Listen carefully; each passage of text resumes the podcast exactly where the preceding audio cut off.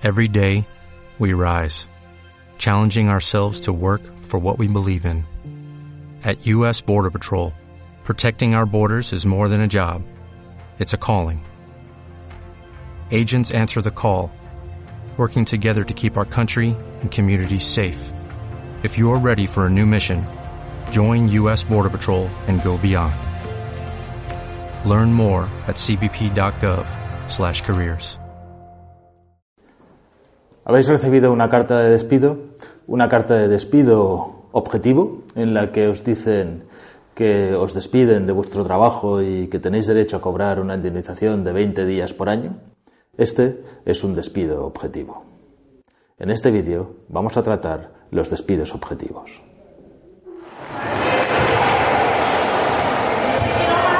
Ruas Legal TV. Con el deporte juvenil. Suscríbete y colabora.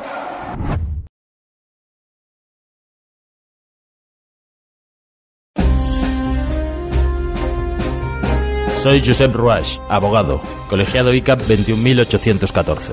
En este canal de YouTube quiero compartir contigo mi experiencia para que de algún modo te sea útil en la vida. También espero aprender de tus comentarios. Te invito a que te unas a mí en la búsqueda de la verdad, aunque sea subjetiva, cada semana en Ruach Legal TV. El artículo 52 del Estatuto de los Trabajadores es el que habla de las causas de extinción del contrato por causas objetivas. ¿Cuáles son estas causas? Lo que hace el artículo es decir cuándo, de una manera procedente, os pueden despedir porque existe una causa de despido.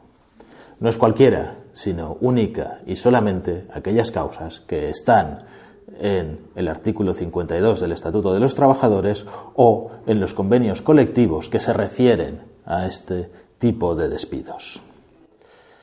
La primera de las causas es la ineptitud. Os pueden despedir como causa objetiva por una ineptitud. Pero tiene un problema. Cuando vosotros sois contratados, habréis presentado un currículum, normalmente en vuestro contrato de trabajo habréis superado un periodo de prueba. Por tanto, esta ineptitud tiene que ser una ineptitud sobrevenida, que os venga después de que estáis trabajando.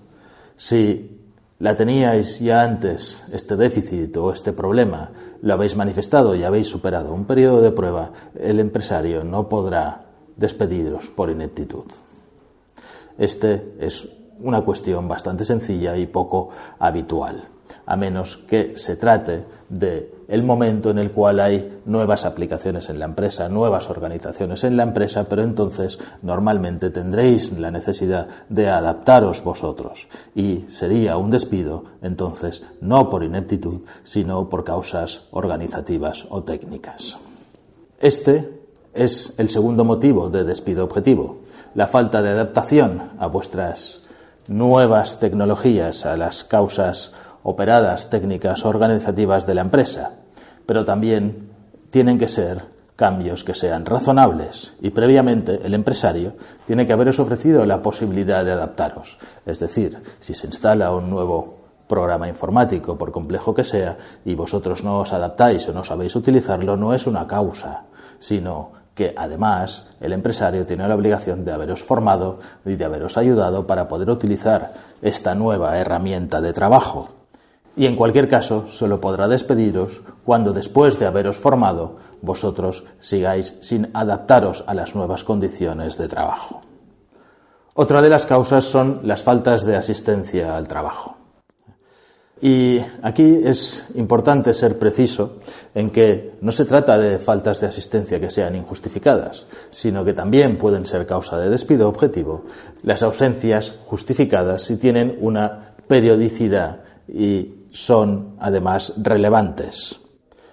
Por ejemplo, lo que dice en concreto el artículo 52, apartado D, sobre las faltas de asistencia, es que podrán despediros objetivamente cuando alcancen el 20% de las jornadas hábiles en dos meses consecutivos, pero además siempre que el total de faltas de asistencia en los 12 meses anteriores a la fecha del despido alcance al 5% de las jornadas hábiles o al 25% en cuatro meses. Es decir, se tienen que dar estas dos condiciones, el 20% de faltas de asistencia en los dos últimos meses y, además, o el 5% en los 12 anteriores o el 25% en los cuatro anteriores.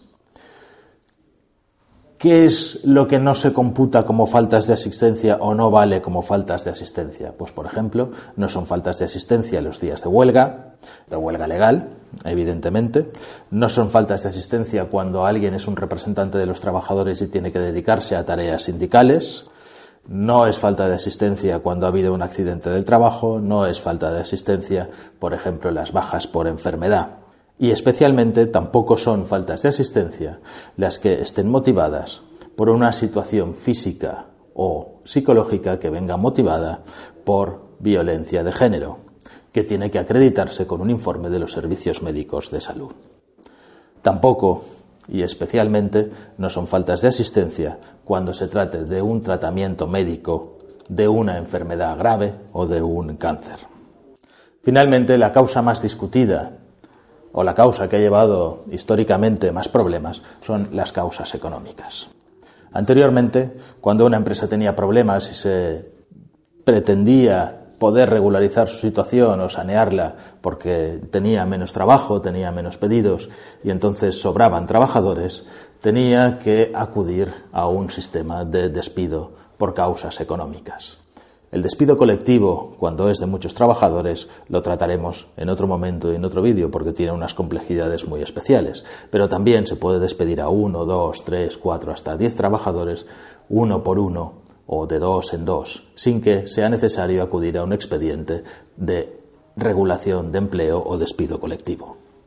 Como os he dicho anteriormente, la empresa tenía que demostrar que la amortización, el despido de este trabajador era algo efectivamente necesario que iba a producir que la empresa pudiera superar una situación de dificultades y iba a ayudar de una forma clara y evidente a esto. Hacían falta hacer unos informes, hacía falta que además el juez estuviera convencido de que la falta de este puesto de trabajo iba a ayudar a la empresa de una manera relevante. Esto era casi imposible.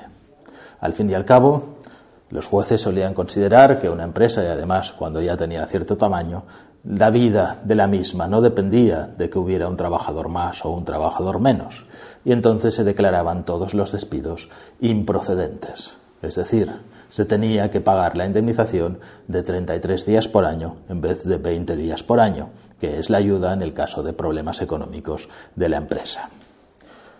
Esta regulación cambió con la crisis para intentar facilitar a las empresas el despido.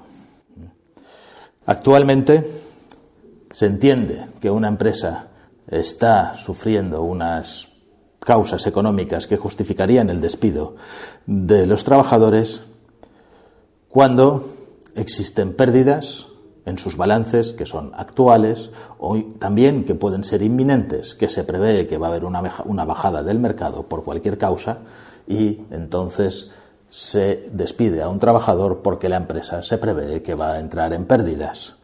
Dijésemos, por ejemplo, una empresa que fabrique motores diésel. Hoy en día puede tener problemas y sería bastante justificado pensar que van a bajar sus ventas porque el gobierno está intentando que los vehículos y motores diésel desaparezcan o tengan más dificultades. La disminución persistente del nivel de ingresos ordinarios o de ventas de la empresa es otra causa económica.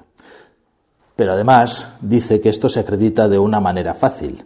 Es necesario que sea persistente si durante tres trimestres consecutivos el nivel de ventas o de ingresos normales de la empresa es inferior al registrado en los tres meses mismos del año anterior. Entonces queda acreditado simplemente con las facturas de venta y las declaraciones de impuestos de estos mismos trimestres que la empresa está entonces perdiendo dinero. Y eso es suficiente como para demostrar que efectivamente se está en unas causas económicas que justifican el despido objetivo por causas económicas.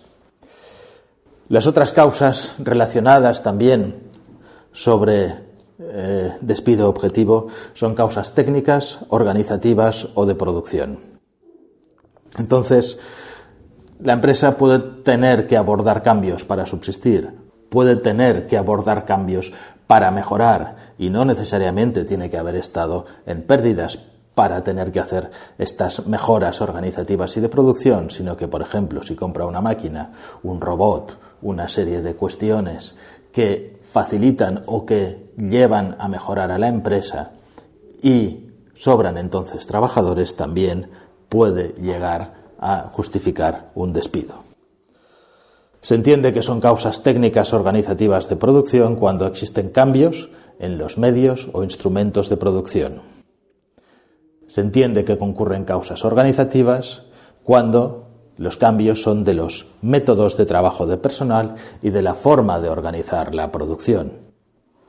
Y se entiende que existen causas productivas cuando se produzcan en el tipo de demanda de productos o servicios que normalmente iba vendiendo la empresa, es decir, si tiene que introducir modificaciones en sus productos porque el mercado lo exige. ¿Qué es lo que tiene que hacer y qué es lo que vosotros vais a recibir?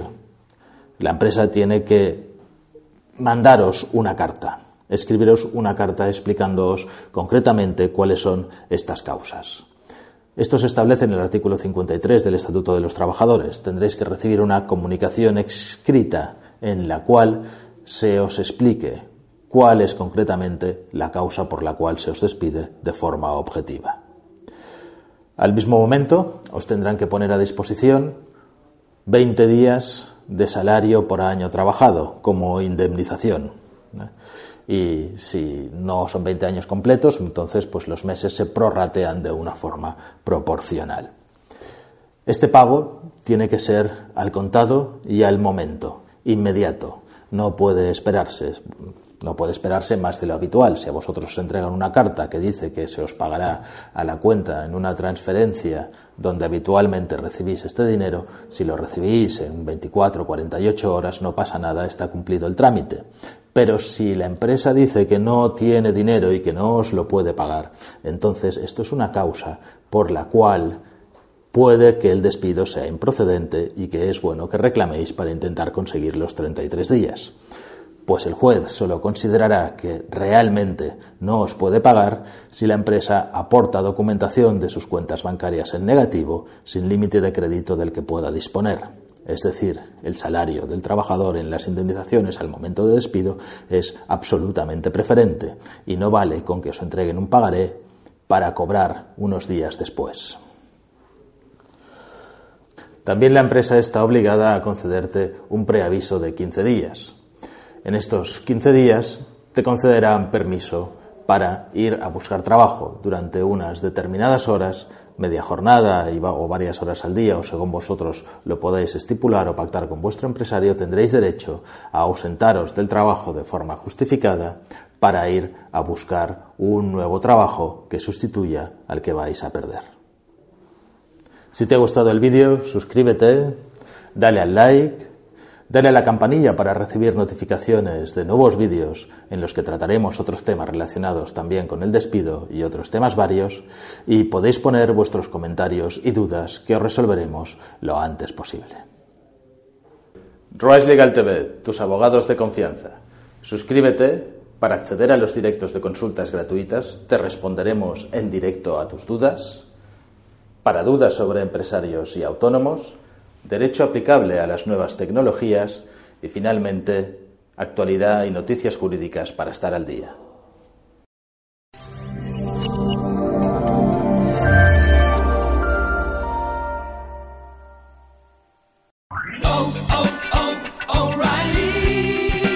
You need parts? O'Reilly Auto Parts has parts. Need them fast? We've got fast. No matter what you need, we have thousands of professional parts people doing their part to make sure you have it.